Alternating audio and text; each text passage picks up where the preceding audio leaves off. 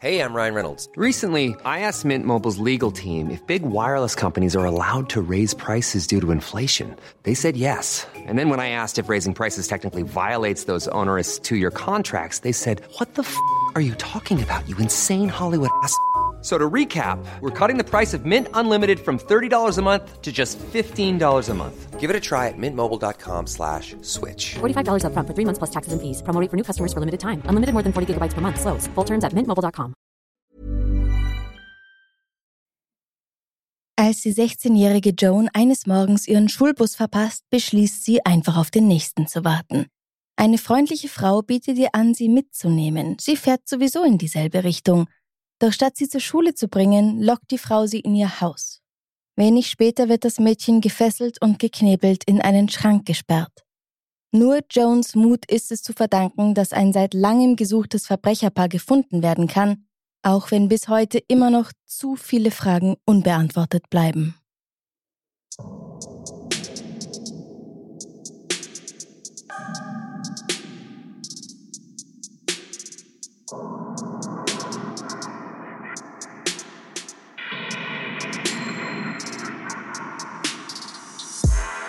Servus, grüß euch, herzlich willkommen bei Darf's ein bisschen Mord sein, dein Podcast zum Thema wahre Verbrechen.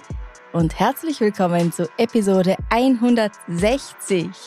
Mein Name ist Franziska Singer und McFluff und ich sind zurück aus der Sommerpause. Wir sind wieder hier im Studio bei meinen schönen Mikros von Rode und dem geilen Interface hier. Danke an dieser Stelle nochmal an Rode für das Sponsoring und ich freue mich so sehr, euch wieder einen neuen Fall präsentieren zu können frisch ausgeruht. Der heutige Fall ist einer der bekanntesten ungelösten Fälle aus Südafrika. Er ist nicht ganz ungelöst, mehr so halb gelöst und halb ein Mysterium, auch noch 33 Jahre später. In den 1980ern ist Südafrika noch mitten in der Zeit der Apartheid. Ganz kurz, was ist das? Die sogenannte Rassentrennung mit dem Ziel, dass die weiße Bevölkerungsminderheit ihre Macht festigen und viele Bürgerrechte der schwarzen und halt nicht weißen Bevölkerung umfassend einschränken kann.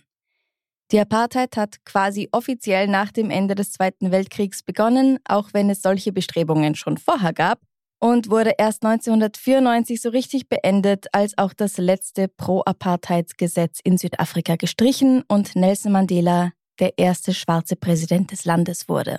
Dazu hat beigetragen, dass Südafrika in den 80ern vermehrt von anderen Staaten unter Druck gesetzt wurde, indem es mit politischen und wirtschaftlichen Sanktionen belegt wurde, so nach dem Motto, seid jetzt ein bisschen lieber zueinander, sonst gibt's heute Abend kein Eis. Und das gepaart mit den Unruhen im Land hat geholfen. In Episode 49 über Andre Stander sind wir schon einmal in Südafrika gewesen und da habe ich auch noch ein bisschen mehr darüber erzählt. Südafrika befindet sich in den 80er Jahren also in einer sehr speziellen Position und Menschenhandel ist in der Gesellschaft eigentlich kein Thema. Obwohl es eins sein sollte, aber es gibt genügend andere Dinge, um die man sich kümmern muss. Die Polizei beginnt allerdings schon, mögliche Verknüpfungen zwischen nationalen und internationalen Gruppen und Netzwerken zu suchen. Ein solcher Strohhalm hierbei ist das Verschwinden der zwölf Jahre alten Joan Horn. Und eins vielleicht noch ganz am Anfang, ich werde immer wieder von einem Auto sprechen, zu dem man in Südafrika Bucky sagt. Das ist ein Geländewagen mit offener Ladefläche, also so ein Pickup-Truck.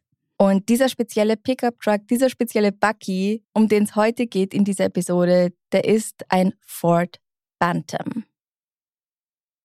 Joan ist die Adoptivtochter der alleinerziehenden Ansi Horn. Die beiden leben in einem bescheidenen kleinen Haus in Pretoria. Am 7. Juni 1989 gegen 15 Uhr hält eine Frau mit blondem Haar und einem in Anführungsstrichen harten Gesicht, so wird sie immer wieder beschrieben, mit einem weißen Ford Bantam, einem Bucky, neben drei Freunden, die gerade auf dem Weg von der Schule nach Hause sind. Sie ruft das Mädchen zu sich, das ist Joan. Die beiden sprechen kurz miteinander, das können die Freunde nicht hören. Dann sagt Joan ihnen, dass sie ihrer Schwester sagen sollen, dass sie erst später nach Hause kommt. Diese Frau habe sie gebeten, ihr bei der Suche nach einer Freundin zu helfen. Sie würden dafür ins Quagga Einkaufszentrum fahren. Sie bietet ihr 20 Rand dafür. Das sind heute 174 Rand und das wiederum entspricht 8 Euro und 50 Cent. Und dann steigt Joan auch schon ein und fährt mit der Frau weg. Doch Joan kommt nicht wieder nach Hause. Sie ist einfach weg. Ihre Mutter Ansi und Joans Schwestern, 15 bzw. 20 Jahre alt, sind sicher, dass das Mädchen nicht weggelaufen ist. Es gab keinen Grund dafür. Ansi sagt, Sie hat als kleines Kind die Hölle durchlebt und ich habe sie adoptiert, als sie vier Jahre alt war. Ihre Mutter starb 19 Tage nach der Geburt und die ersten vier Jahre in der Obhut ihres Vaters waren ein absoluter Albtraum für sie. Er ist trinken gegangen und hat sie die ganze Nacht allein in der Wohnung gelassen. Erst nachdem er Suizid begangen hat, konnten wir ihr ein sicheres Zuhause bieten, wo sie die Liebe bekommen hat, die sie bis dahin nicht gekannt hatte. Am selben Tag hatte eine blonde Frau in einem weißen Buggy versucht, mindestens ein anderes Mädchen in ihr Auto zu locken, das sich allerdings geweigert hatte. Die Mutter des Mädchens meldet diesen Vorfall kurz darauf der Polizei. Dadurch, dass es zwei Augenzeugen von Jones mutmaßlicher Entführung gibt, ihre beiden Freunde Johann und Neil, und die Erzählung des anderen Mädchens, kann die Polizei ein Phantombild der Frau anfertigen. Und langsam kommt der Verdacht auf, dass man es hier entweder mit einem Serientäter oder aber gleich mit einem ganzen Netzwerk von Pädophilen zu tun haben könnte. Denn Joan ist nicht das erste Mädchen, das spurlos verschwindet. Sie sind mit elf, zwölf Jahren präpubertär und mehrere Zeugen berichten von einer blonden Frau in einem weißen Ford Bantam Bucky. Aber es gibt auch andere Fälle, die möglicherweise zusammenhängen könnten. Am 1. August 1988 verschwindet die 14-jährige Tracy Lee Scott Crossley in Randburg, einem Stadtteil von Johannesburg. Sie hatte sich ein paar Tage schon nicht so gut gefühlt und ist deswegen der Schule ferngeblieben. An diesem Montag fragt sie ihren sieben Jahre älteren Bruder Mark, ob er mit ihr zum Einkaufszentrum gehen möchte. Er sagt nein. Das ist etwas, das er sein Leben lang bereuen wird. Tracy Lee wird zuletzt gesehen, als sie bei einem Einkaufszentrum in einen VW Käfer einsteigt.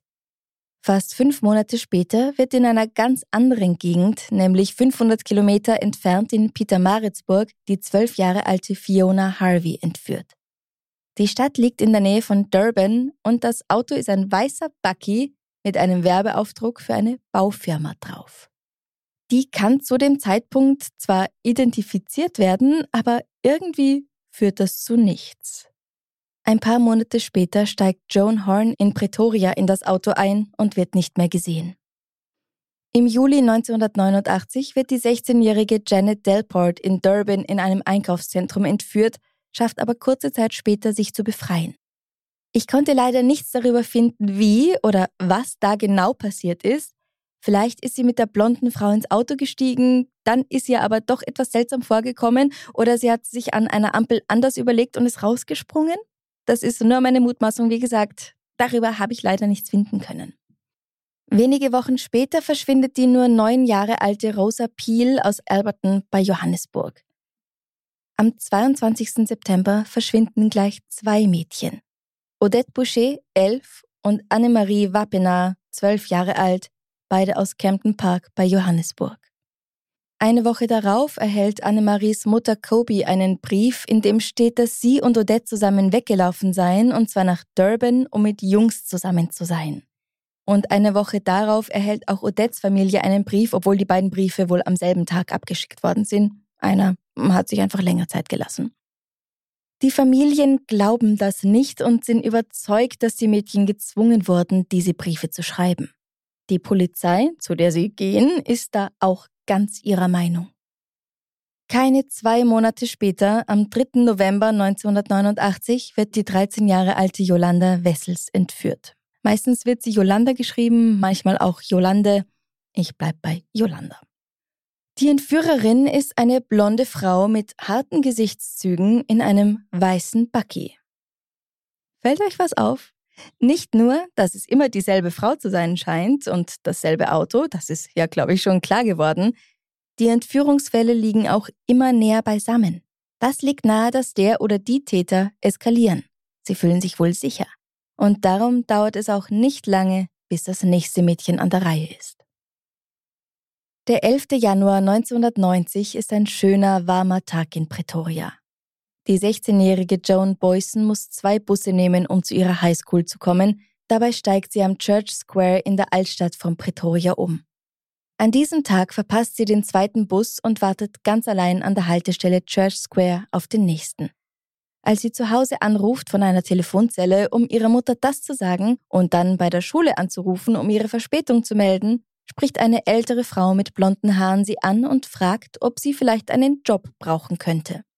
Joan sagt, nein, ich gehe ja noch zur Schule, was man übrigens auch an der Schuluniform unschwer erkennen kann.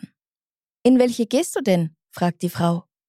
Sie bittet ihr an, sie mitzunehmen, sie müsse ohnehin in genau diese Richtung. Also steigt Joan bei der freundlichen Frau in deren weißen Bucky ein, obwohl ihr von der Mutter immer eingeschafft worden war, auf keinen Fall bei Fremden einzusteigen. Das erzählt ihre Schwester Liselle Duplessis in einem Interview mit dem Sender East Coast Radio. Aber da es eine ältere Dame ist, denkt sich Joan, ach, was soll mir die schon tun und steigt ein. Auf dem Weg fragt diese Frau, ob es ihr etwas ausmache, wenn sie noch kurz bei ihrem Haus anhalten und biegt gleich darauf in die Malherbe Street 227 ein. Sie sagt, dass sie in einer Kinderkrippe arbeite und bittet das Mädchen, mit hineinzukommen, um einen Schluck zu trinken. Dann will sie ihr unbedingt das ganze Haus zeigen. Während sie ihr nachtrottet, sieht Joan ganz plötzlich aus dem Augenwinkel einen Mann hinter sie treten. Er schlägt sie und als sie zu Boden fällt, richtet er eine Pistole auf sie. Die beiden Erwachsenen fesseln Joans Hände hinter dem Rücken stopfen ihr mehrere Tabletten in den Mund, knebeln sie und sperren sie in einem Schrank ein. Und weil wir wissen, dass es gut für sie ausgeht, hier ein kleiner Fun Fact. Joan hatte einige Zeit zuvor für ein Schulprojekt einen Beitrag über die verschwundenen Mädchen aus der Gegend gemacht. Ich zitiere ihre Schwester Liselle. Das war wahrscheinlich ein oder zwei Jahre bevor das passiert ist. Sie mussten für die Schule ein Projekt über Kriminalität machen. Sie hat meine Mutter gefragt, ob sie das Projekt über diese Mädchen machen kann, und ich kann mich noch erinnern, wie sie die Fotos von den Milchkartons ausgeschnitten hat. Sie hat ein ganzes Projekt über diese Mädchen gemacht, wie sie verschwunden sind und niemand weiß, wo sie sind. Sie hat es abgegeben und vergessen. Aber sie versteht, dass sie nun eins dieser Mädchen ist, als sie während ihrer Flucht ein Foto eines dieser Mädchen in dem Arbeitszimmer sieht. Ich meine, das muss man sich erst mal vorstellen. Liselle hat es ja gerade schon verraten und ich war auch schon, Joan entkommt. Aber wie? Weil sie denken, dass die Tabletten das Mädchen ausgenockt haben, sind ihre Peiniger, nachdem sie sie in den Schrank gesperrt hatten, weggefahren. So genau weiß Joan das natürlich nicht.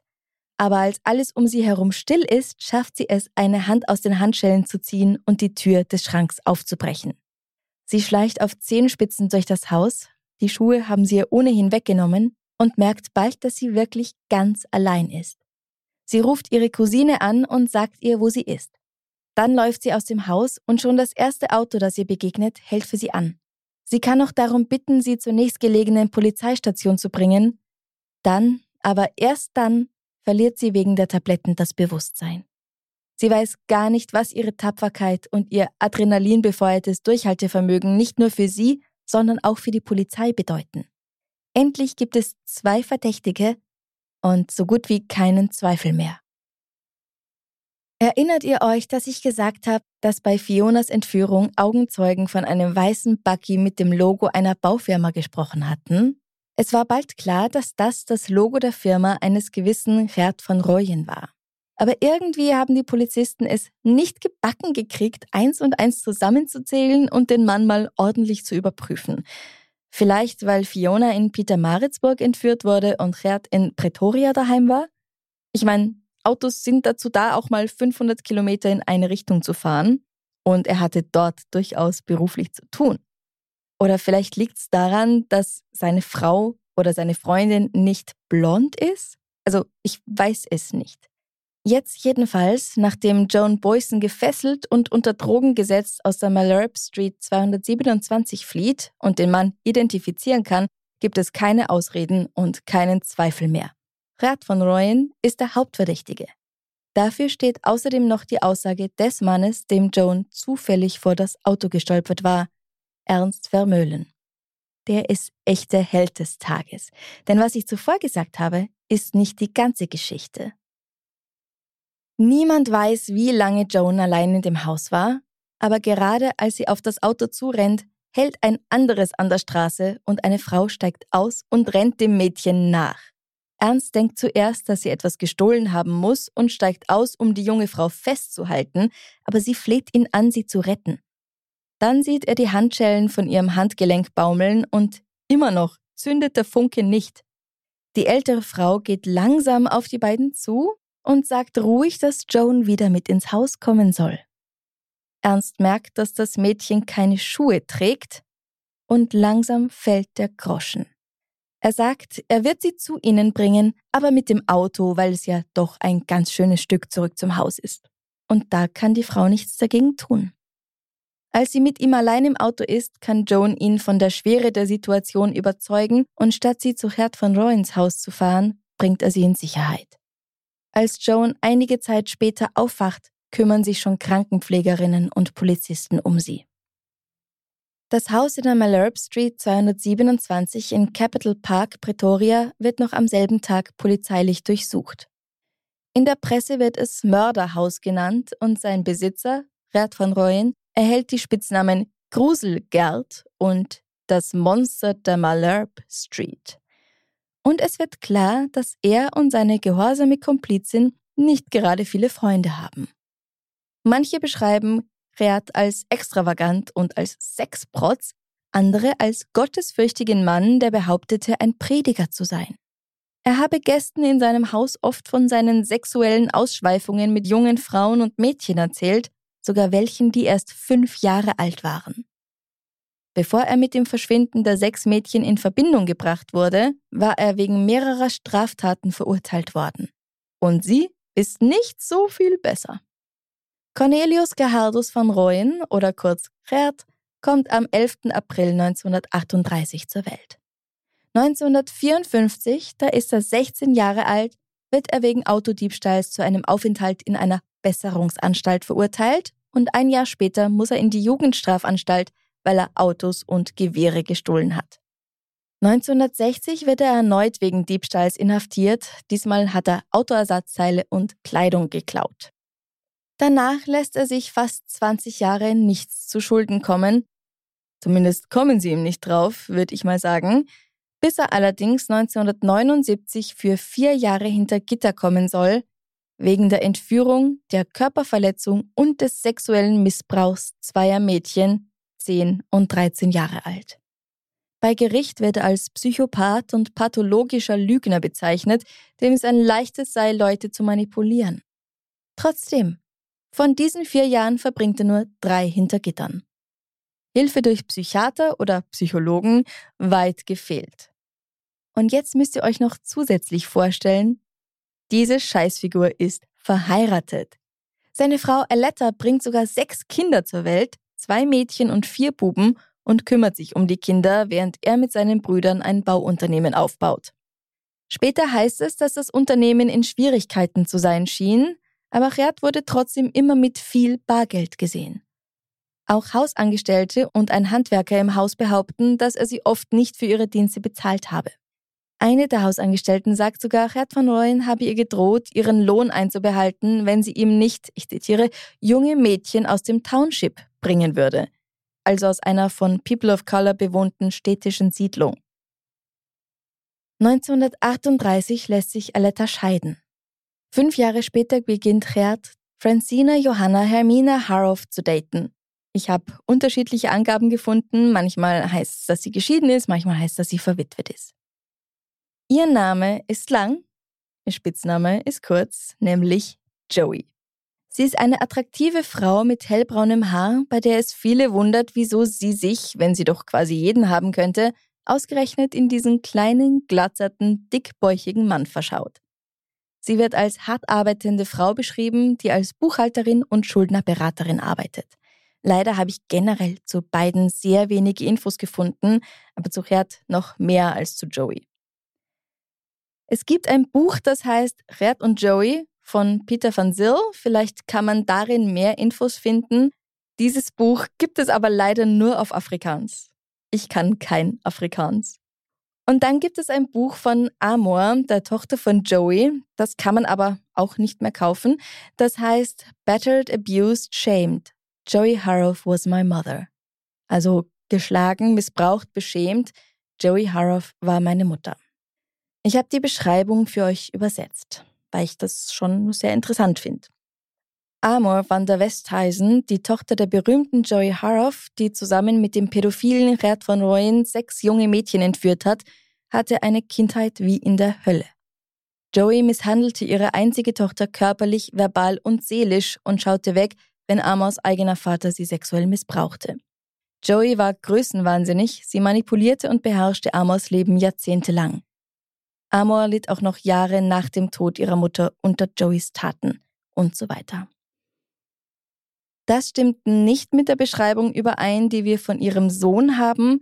Der erzählt nämlich der Presse, dass seine Mutter immer eine spontane und liebevolle Person war, bis zu dem Tag, an dem sich Rat von Royen traf.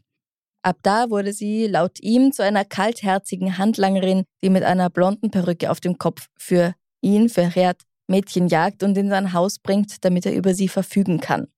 Aber das sind ja nur ungefähr zwei Jahre dann, wenn es stimmt, dass sie sich erst 1988 getroffen haben.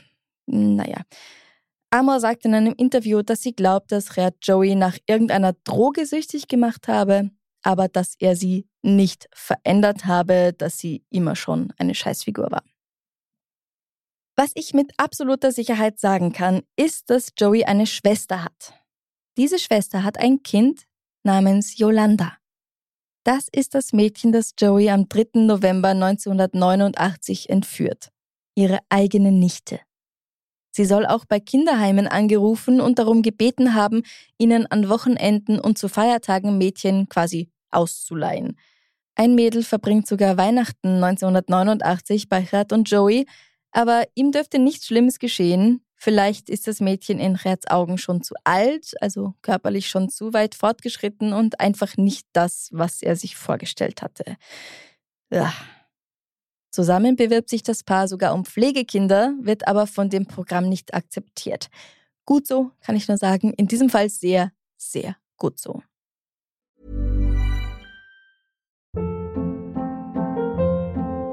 Hold up. What was that? Boring. No flavor. That was as bad as those leftovers you ate all week. Kiki Palmer here, and it's time to say hello to something fresh and guilt-free. Hello Fresh. Jazz up dinner with pecan-crusted chicken or garlic butter shrimp scampi. Now that's music to my mouth. Hello Fresh. Let's get this dinner party started. Discover all the delicious possibilities at hellofresh.com. Planning for your next trip? Elevate your travel style with Quince. Quince has all the jet setting essentials you'll want for your next getaway, like European linen, premium luggage options, buttery soft Italian leather bags, and so much more. And is all priced at 50 to 80% less than similar brands. Plus, Quince only works with factories that use safe and ethical manufacturing practices. Pack your bags with high-quality essentials you'll be wearing for vacations to come with Quince. Go to quince.com/pack for free shipping and 365-day returns. Zurück zum 11. Januar 1990. Als klar wird, dass der junge Mann, dem die gerade entflohene Joan Boyson in die Arme gelaufen ist, sie nicht zu ihnen zurückbringen wird, suchen Gerd und Joey das Weite. Später stellt sich heraus, dass die beiden sich in ihrem Ferienhaus an der KwaZulu National Küste aufhalten. Warum weiß davon niemand bei der Polizei? Ich weiß es nicht. Wenige Tage später kommen die beiden jedoch wieder nach Pretoria zurück und als der weiße Bucky am Haus vorbeifährt, gehen sie da mit der Polizei, die das Haus überwacht, ins Netz. Gerd tritt aufs Gas, um zu fliehen, hält allerdings wenig später auf einem Damm an und dann passiert etwas, das wirklich, wirklich scheiße ist. Er erschießt zuerst Joey und dann sich selbst. Warum ist das so schlimm? Ganz einfach. Diese beiden sind die einzigen Verdächtigen. Die einzigen Personen, die jetzt in diesem Moment wichtige Informationen haben, die die Polizei braucht, um die Fälle der verschwundenen Mädchen weiter zu verfolgen und im besten Fall aufzuklären. Jetzt sieht es so aus, als ob alle Hoffnung, sie je wiederzufinden, dahin ist. Selbst als später der gesamte Garten umgegraben wird, das gesamte Grundstück, kann nichts gefunden werden. 1996 wird das Haus abgerissen und nichts Immerhin. Alle verschwundenen Mädchen, das sind Tracy Lee, Fiona, Joan, Odette, Anne-Marie und Yolanda, das heißt alle mit Ausnahme der neunjährigen Rosa Peel, können nach deren Tod durch Zeugenaussagen oder forensische Beweise mit Gerd van Rooyen und Joey Harrow in Verbindung gebracht werden. Zum Beispiel werden Odette Bouchers Adresse und Telefonnummer auf einem Stück Papier unter einem Teppich in der Garage versteckt gefunden, ebenso wie ihr Klassensprecherabzeichen und ihr gelber Rucksack. Auch die Adresse und die Hausschlüssel von Anne-Marie Wappenar sowie die Umschläge und das Papier für die Briefe an ihre Eltern können in dem Haus gefunden werden. Aber wie schon gesagt, trotz umfangreicher polizeilicher Durchsuchungen des Hauses und auch der Räume des Bauunternehmens kann keins der Opfer gefunden werden. Im Juni 1990 findet ein Kunde in der Fabric Library in Midrand einen mit Bleistift offenbar von einem Kind geschriebenen Zettel. Darauf steht, ich bin Anne-Marie. Meine Freundin und ich sind bei unseren Entführern in... Meine Freundin hat versucht anzurufen, wurde aber aufgehalten. Die Öffentlichkeit erfährt 1993 von dieser Notiz und eine ehemalige Angestellte sagt in einem Interview mit der Zeitung Sunday Star, die übrigens die einzige ist, die über diesen Fund berichtet, sonst habe ich das nirgends gesehen. Was mich faszinierte, war ein kleines Mädchen, das in die Fabric Library kam, kurz bevor der Zettel entdeckt wurde. Das Mädchen war etwa zwölf Jahre alt, hatte kurze schwarze Haare und wirkte sehr verängstigt. Ich sehe sie noch vor mir, wie sie da saß, und ich fragte mich damals, warum sie so verängstigt aussah. Anne-Maries Mutter Kobi Wappenar bestätigt der Zeitung, dass die Handschrift die von Anne-Marie ist und sagt, dass Handschriftenexperten der Polizei das genauso sehen. Polizeiliche Ermittlungen an der genannten Adresse bleiben erfolglos, aber wenn das alles wahr ist, dann ist das wohl der einzige Anhaltspunkt, den wir haben, dass Anne-Marie und Odette noch Monate nach dem Mord und Selbstmord von Gerd und Joey am Leben waren. Während sich die Ermittlungen in den letzten drei Jahrzehnten zum Großteil auf Pretoria und Johannesburg konzentriert haben, wo Gerd und Joey sich die meiste Zeit aufgehalten hatten, gibt es Hinweise, dass vielleicht das 600 Kilometer entfernte Durban der Schlüssel zur Lösung des Rätsels sein könnte. Don Chandler, ein pensionierter Ermittler der Mord- und Raubkommission der Natal Midlands, der 1989 schon mit der Untersuchung der Entführung der zwölfjährigen Fiona Harvey aus Pietermaritzburg beauftragt gewesen war, glaubt, dass Gerd seine Opfer nach Durban gebracht haben könnte. Er sagt, dass Gerd in den späten 80er Jahren für zwei Unternehmen in Durban gearbeitet habe und glaubt, dass Joey und er dort eine Wohnung gemietet haben könnten. Gerd habe zwischen August und Dezember 1989 als Subunternehmer für ein in Pinetown bei Durban ansässiges Unternehmen gearbeitet, wobei er unter anderem Brandschutztürrahmen von einer Firma in Pretoria nach Durban transportiert habe, von wo aus sie manchmal auf einen Schiffscontainer verladen und nach Mauritius geschickt worden seien. Da könnte man eventuell ein junges Mädel mitschmuggeln in so einem Container, oder? Aber das ist noch nicht alles. Don Chandler meint auch, dass es eindeutige Beweise dafür gebe, dass diese Mädchen nicht seine einzigen Opfer sind. Er sagt, Damals herrschte Apartheid und wenn schwarze und indische Kinder verschwanden, wurde dem nicht so viel Aufmerksamkeit geschenkt wie dem Verschwinden weißer Kinder. Deshalb ist es wichtig, die Ermittlungen auf Durban und die Unternehmen, für die er dort arbeitete, zu konzentrieren. Die Tatsache, dass er Zugang zu Frachtcontainern hatte, könnte sogar auf ein Element des Menschenhandels hindeuten. Natürlich bietet ein Fall wie dieser einen reichen Nährboden für Verschwörungstheoretiker und Hellseher. Eine solche Hellseherin namens Belinda Silbert ist sicher, dass sie weiß, was mit den Mädchen gemacht wurde.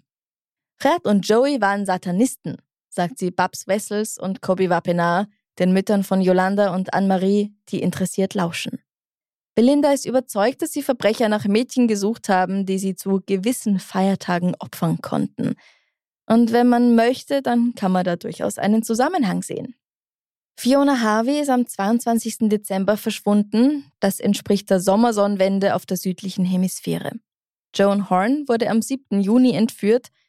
Wintersonnenwende ist am 20. Juni, also das ist vielleicht ein bisschen weit gegriffen. Anne-Marie und Odette verschwanden zur Tag-Nacht-Gleiche im September und Yolanda nur zwei Tage nach Halloween. Beziehungsweise das ist dann aller Seelen. Sie seien nicht in der Lage gewesen, rechtzeitig zu Halloween ein anderes Mädchen zu finden und daher habe Joey schließlich ihre eigene Nichte geopfert. Ein leichtes Opfer, wenn auch last minute. Tracy Lee Scott Crossley, Jane Delport und Joan Boysons Entführungsdaten passen allerdings so gar nicht in dieses Schema. Auch Flippy, einer von Gerds Söhnen, erzählt von Misshandlungen durch seinen Vater. 2001 erhält er eine Strafe wegen Meineids, weil er der Polizei erzählt hatte, dass sein Vater die Mädchen in satanistischen Ritualen, da haben wir es wieder, getötet und anschließend ihre Leichen in Säure aufgelöst habe. Und dass die Mädchen als Sexsklaven in den Mittleren Osten verkauft worden seien, und zwar im Namen eines pädophilen Netzwerks, dem auch Politiker angehören würden. Flippy sagt das, als er eh schon im Knast sitzt, und zwar, weil er während seines Militärdienstes an der Grenze zu Simbabwe ein 15-jähriges Mädchen ermordet hatte. Mehr zu anderen Familienmitgliedern erzähle ich euch später noch. 2013 werden unter einem Swimmingpool in einem Garten in Eastrand die Gebeine einer weiblichen Person in einem grünen Kleid gefunden. Da stellt sich natürlich die Frage, könnte diese Person eins der vermissten Kinder sein? Da Herz Baufirma auch Swimmingpools gemacht hat, wäre das nicht der dümmste Weg für ihn gewesen, eine Leiche verschwinden zu lassen. Aber der Artikel, den ich gefunden habe, ist von 2013. Wenn es da eine positive Übereinstimmung gegeben hätte, würde man etwas dazu finden. Wessen Skelett das auch war, es dürfte zu keinem der offiziellen Opfer gehören. Heißt nicht, dass es kein Opfer von Chat gewesen sein kann, aber eben keins von diesen weißen Mädchen, nach denen man im Zusammenhang mit ihm sucht. Dann gibt es noch Personen, die Geisterkinder gesehen haben wollen an Orten, an denen Gerd und Joey Urlaub gemacht hatten. Und eine Spiritualistin, die meint, sie spüre, dass dort unter Rohren Leichen vergraben seien. Eine Anwohnerin sagte im North Coast Courier, sie wäre sehr überrascht, wenn die Polizei etwas von Interesse gefunden hätte.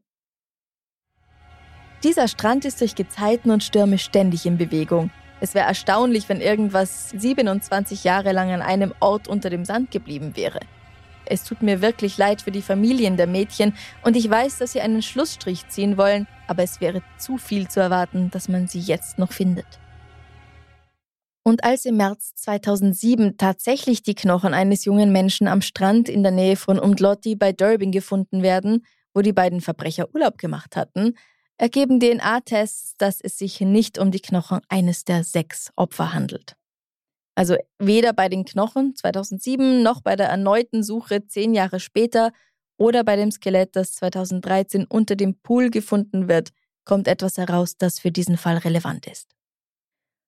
2019 taucht eine Frau auf, die behauptet, Fiona Harvey zu sein. Sie sagt, sie erinnere sich, dass sie mit einem freundlichen Paar Hand in Hand gegangen sei, das ihr Süßigkeiten kaufen wollte.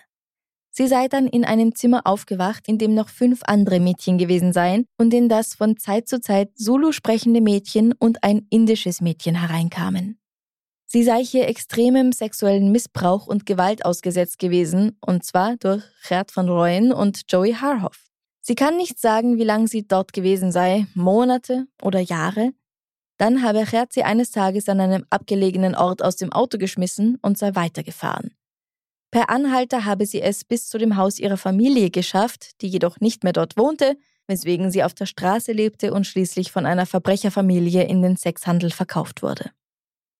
Wenige Tage nachdem ein Bericht über sie erscheint, ist klar, dass diese Frau eine Lügnerin ist, die das Mitgefühl Fremder ausnutzt weswegen sich ihre eigene Familie, ihre eigene Verwandtschaft schon lange von ihr abgewendet hat. Ihr Bruder findet in einem Interview gar keine guten Worte für sie und bezeichnet sie als geltungssüchtige Betrügerin, die auf das Mitleid anderer aus ist. So Sachen halt. Ich finde das wirklich unmöglich. Also gut, vielleicht ist diese Frau einfach psychisch krank und man könnte etwas dagegen unternehmen, aber es ist wirklich unmöglich, wenn eine klar denkende Person diesen leidenden Familien für kurze Zeit neue Hoffnung gibt, nur damit sich dann herausstellt, dass sie einfach nur gelogen hat. Also das, na, das finde ich so schlimm. Tracy Lee Scott Crossleys Bruder Mark, der bei ihrem Verschwinden 21 Jahre alt war, kann sich nie von der Tragödie, dass seine Schwester verschwunden ist und dem Schuldgefühl, weil er sie an diesem Montag allein zum Einkaufszentrum hat gehen lassen, befreien. Er sucht jahrelang verzweifelt nach seiner Schwester. 2004 wird der Farmer zusammen mit einem Angestellten beschuldigt, einen schwarzen Farmarbeiter, einen ehemaligen Angestellten namens Nelson Giselle, gefesselt, geschlagen und lebendig einem Rudel Löwen zum Fraß vorgeworfen zu haben. Die Ermittler können im Grunde nur den Schädel, ein paar Knochen und einen einzelnen Finger als Indizien sichern. Nelson kann aufgrund dieses Fingerabdrucks, eines zerfetzten T-Shirts und seiner Zahnlücke identifiziert werden. Mark wird wegen Mordes hinter Gitter gebracht. Das Urteil lautet lebenslänglich. 2007 wird die Strafe allerdings auf fünf Jahre reduziert, da es nicht zu beweisen war, dass Nelson noch am Leben war, als er in das Löwengehege geworfen wurde. 2008 ist Mark bereits frei und darf auf seine Farm bei Holzbright im Nordosten des Landes zurückkehren, nur um ein paar Jahre später erneut wegen versuchten Mordes und anderer Dinge vor Gericht zu stehen. Und noch etwas, wobei mir ehrlich gesagt die Haare zu Berge stehen. Abraham oder kurz Bram Harhoff, einer von Joeys Söhnen, steht 2021 in Neuseeland vor Gericht, wo er seit einigen Jahren wohnt, weil er ein kleines Mädchen sexuell missbraucht und vergewaltigt hat. Er wird zu 13 Jahren Haft verurteilt, davon sechseinhalb Jahre bedingt. Erst diesen März hat er versucht, dagegen Berufung einzulegen, wurde aber nicht genehmigt. Der Apfel fällt wohl nicht weit vom Stamm. Was ist dran an den Vorwürfen der Pädophilie gegen Gerd van Rooyen? Wir wissen, dass er 1979 zwei Mädchen vergewaltigt hat, dafür wurde Gerd ja auch verurteilt, aber da die sechs anderen Mädchen zwischen 1988 und 89 nicht gefunden werden konnten, weder tot noch lebendig, und wir in Wirklichkeit keine Ahnung haben, was mit ihnen geschehen ist und was ihnen alles angetan wurde, können wir nur spekulieren. Hat er sie selbst missbraucht?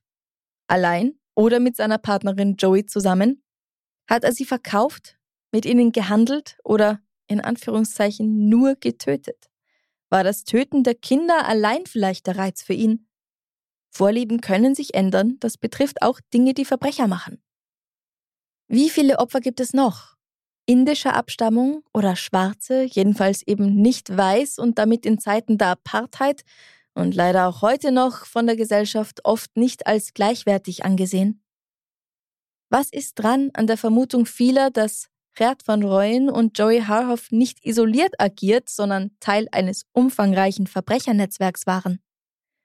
Sollten die entführten Mädchen von damals heute noch am Leben sein, sind sie Anfang Mitte 40. Was mit Joan Boyson geschehen wäre, nachdem Herd herausgefunden hätte, dass sie schon 16 Jahre alt war und somit nicht nur älter als sie aussah, sondern auch zu alt für seine Zwecke, ist ebenfalls unklar, so wie das meiste in diesem Fall. Hätte er sie nach seiner Rückkehr ins Haus erschossen oder sie trotz ihres in Anführungszeichen fortgeschrittenen Alters verkaufen können an jemanden, der auf Teenager steht oder auch als Haussklavin? Und da kommen wir zu einem Thema, das mir auch wirklich wichtig ist, in diesem Rahmen anzusprechen, nämlich das Thema Menschenhandel. Menschenhandel ist eine extreme Form der Ausbeutung, die es auch in Deutschland und Österreich gibt. Die Ausbeutungsverhältnisse reichen von Zwangsprostitution über Zwangsarbeit bis hin zu Formen der Leibeigenschaft und Sklaverei, zum Beispiel sklavereiähnliche Zustände bei Hausangestellten. In Europa leiden schätzungsweise 600.000 Menschen unter diesen Formen moderner Sklaverei. Weltweit sollen es 21 Millionen sein. Das habe ich von Brot für die Welt. Auf anderen Seiten kann man aber auch noch höhere Zahlen finden. Keiner weiß natürlich die genaue Zahl. Das in Wien ansässige Büro zur Drogen- und Verbrechensbekämpfung der Vereinten Nationen, auf Englisch United Nations Office on Drugs and Crime oder kurz UNODC, hat im Jahr 2020 einen Bericht erstellt, den Global Report on Trafficking in Persons. Und laut diesem Bericht ist jedes dritte identifizierte Opfer von Menschenhandel minderjährig. Die häufigste Form des Menschenhandels ist laut diesem Bericht mit 79 Prozent die sexuelle Ausbeutung. Bei den Opfern handelt es sich überwiegend um Frauen und Mädchen. Und was vielleicht überraschend kommt, In 30 Prozent der Länder, die Angaben zum Geschlecht der Menschenhändler gemacht haben, stellen Frauen den größten Anteil an den Menschenhändlern. In einigen Teilen der Welt ist es überhaupt die Norm, dass Frauen den Handel mit Frauen und Mädchen leiten. Die zweithäufigste Form des Menschenhandels ist dann mit 18 Prozent schon die Zwangsarbeit. Da die seltener aufgedeckt und gemeldet wird als der Menschenhandel zum Zwecke der sexuellen Ausbeutung, könnte der prozentuelle Anteil allerdings weitaus höher sein. Weltweit sind fast 20 Prozent aller Opfer von Menschenhandel Kinder. Also gut ein Drittel minderjährig und dann 20 Prozent, also ein Fünftel Kinder. Allerdings sind in einigen Teilen Afrikas und der Mekong-Region in Südostasien Kinder in der Mehrheit und machen zum Beispiel in Teilen Westafrikas bis zu 100 Prozent aus. Menschenhandel bedeutet nicht, dass Menschen über Kontinente hinwegreisen und verschleppt werden. Ganz im Gegenteil. Die Ausbeutung findet meistens in der Nähe des eigenen Wohnorts statt. Die Daten des UNODC zeigen nämlich, dass die wichtigsten Formen des Menschenhandels der Handel innerhalb der Region oder des Landes sind was ja auch wieder dazu passen würde, wenn es stimmt, dass Anne-Marie Monate nach ihrer Entführung tatsächlich in der Nähe ihres Heimatortes gesehen wurde. Im Herbst 2020 gab es einen Hashtag, der auf Twitter zum Trend wurde, nachdem mindestens ein Mädchen in Südafrika am helllichten Tag beinahe entführt wurde. Und auch wenn wir nicht wissen, ob Tracy Lee Scott Crossley, Fiona Harvey, Joan Horn, Rosa Peel, Odette Boucher Annemarie Wappener oder Yolanda Wessels zum Zweck des Menschenhandels entführt wurden. Es war mir einfach wichtig, noch etwas über diese Möglichkeit und diese beinahe unfassbaren Zahlen zu sagen. Das sind so viele Menschen. Das Grundstück in der Malherbe Street ist bis heute unbebaut, ein dichter Zaun umschließt es. Erst 2019 wird der Zaun neu gestrichen und mit der Aufschrift We Remember Our Children versehen. Wir erinnern uns an unsere Kinder. Sieben Hand- und Fußmaler haben Bilder von Blumen angefertigt. Die Originale gehen an die Eltern der Mädchen und Kopien werden auf eine Art Banner gedruckt an einem Stahlgerüst auf dem Grundstück aufgehängt. Bei der feierlichen Enthüllung waren unter anderem Georges Boucher, der Vater von Odette, und Ancy Horn, die Mutter von Joan, anwesend. Der Film Ich bin alle oder auf Englisch I Am All Girls ist von diesem Fall bzw. den Fällen dieser entführten Mädchen inspiriert und den gibt's auf Netflix zu sehen. Ich habe ihn mir noch nicht angeschaut, aber ich lasse mich jetzt massieren, nachdem ich dieses Fall an meinen Audiomann Aaron geschickt habe, um die ganze Anspannung und die Wut auf gewisse Teile der Menschheit wieder loszuwerden. Und dann schalte ich vielleicht am Abend den Film ein. Mal sehen. Ich weiß nicht, wie es euch geht, aber oh, ich brauche jetzt dringend was Schönes zum Schluss. Und ich habe mir gedacht, ich frage euch einfach mal, was hättet ihr denn gern so am Ende der Episoden? Was möchtet ihr da eigentlich hören? Ich freue mich über eure Vorschläge und Ideen, weil nur weil es ein bestehendes Konzept gibt, bedeutet das nicht, dass man es nicht ändern kann. Ich habe für heute jedenfalls wieder eine Frage von meiner Sammlung und schau ähm, auf meine Liste. Augen geschlossen, wie immer, was wird's heute? Ah, die Frage ist, worauf bist du gerade stolz? Das ist eine schöne Frage, finde ich. Ähm, vielleicht, dass ich allein in die USA gereist bin. Ja, okay, ja, ich habe Freunde besucht, aber ich habe dort auch viel allein gemacht. In Los Angeles zumindest, in der Pampa ging das nicht so. Ähm, in der Bonus-Episode auf Steady habe ich natürlich davon erzählt, von meinem Urlaub. Also es war wirklich das erste Mal, dass ich so eine weite Reise allein gemacht habe. Und da habe ich auch wirklich alles halt allein gecheckt mit Flugverspätungen und ja, also ich meine, ich reise eh gern allein. Das war jetzt nicht das erste Mal, dass ich allein gereist bin, aber das erste Mal, dass ich so weit weg war. Außerhalb, außerhalb Europas eben. Und dann noch was, und zwar dass ich seit ein paar Wochen wirklich brav ins Fitnessstudio gehe und mein Workout durchziehe. Ja, das ist hart, aber ich will stark sein und ich will gesund sein und Osteoporose vorbeugen und sowas und keinen Bandscheibenvorfall haben. Lauter so schöne Sachen. Und ich habe jetzt einen Trainingsplan, der sogar ein bisschen Spaß macht, falls mein Trainer zuhört. Servus. Jetzt ist es offiziell, es macht sogar ein bisschen Spaß. Und ich höre natürlich beim Training meistens Podcasts, um die meiner Meinung nach meistens eher furchtbare Musik im Gym auszublenden. ja, das war's auch schon von mir. Lass mir doch einen Kommentar da, was dich gerade stolz macht. Ich stelle die Frage am Freitag auf Instagram, nicht mehr auf Facebook. Ich habe mir das wirklich gut und lang überlegt und es tut mir leid, aber ich werde da nicht mehr posten. Ich mag die Seite nicht. Instagram ist mir da viel lieber. Und da freue ich mich voll über eure Kommentare und ein bisschen positive Interaktion unter den entsprechenden Postings.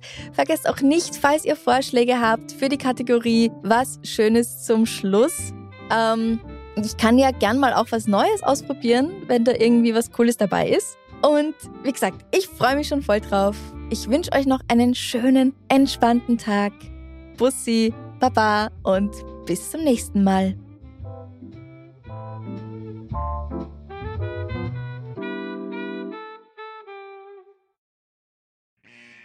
Servus. Na, servus. Alter, wo bin ich denn? Zu lange Urlaub gemacht. Planning for your next trip? Elevate your travel style with Quince. Quince has all the jet setting essentials you'll want for your next getaway, like European linen, premium luggage options, buttery soft Italian leather bags, and so much more. And is all priced at 50 to 80% less than similar brands. Plus, Quince only works with factories that use safe and ethical manufacturing practices. Pack your bags with high-quality essentials you'll be wearing for vacations to come with Quince. Go to quince.com slash pack for free shipping and 365-day returns. Liebe findet den unterschiedlichsten Ausdruck quer durch die Geschichte. Doch ist es wirklich immer Liebe? Lasst uns über Sex sprechen, von skandalösen Stories aus der Antike über die Geschichte von Fetischen bis hin zu den unanständigen Geheimnissen berühmter Personen. Bei Liebesgeschichte gehen wir der Entwicklung der menschlichen Sexualität auf den Grund. Unterhaltsam, lehrreich und im besten Sinne des Wortes tabulos stellt Franziska Singer, das bin ich, jede Woche die Frage, wer, wann, mit wem und wie. Wer Liebesgeschichte überall, wo es Podcasts gibt.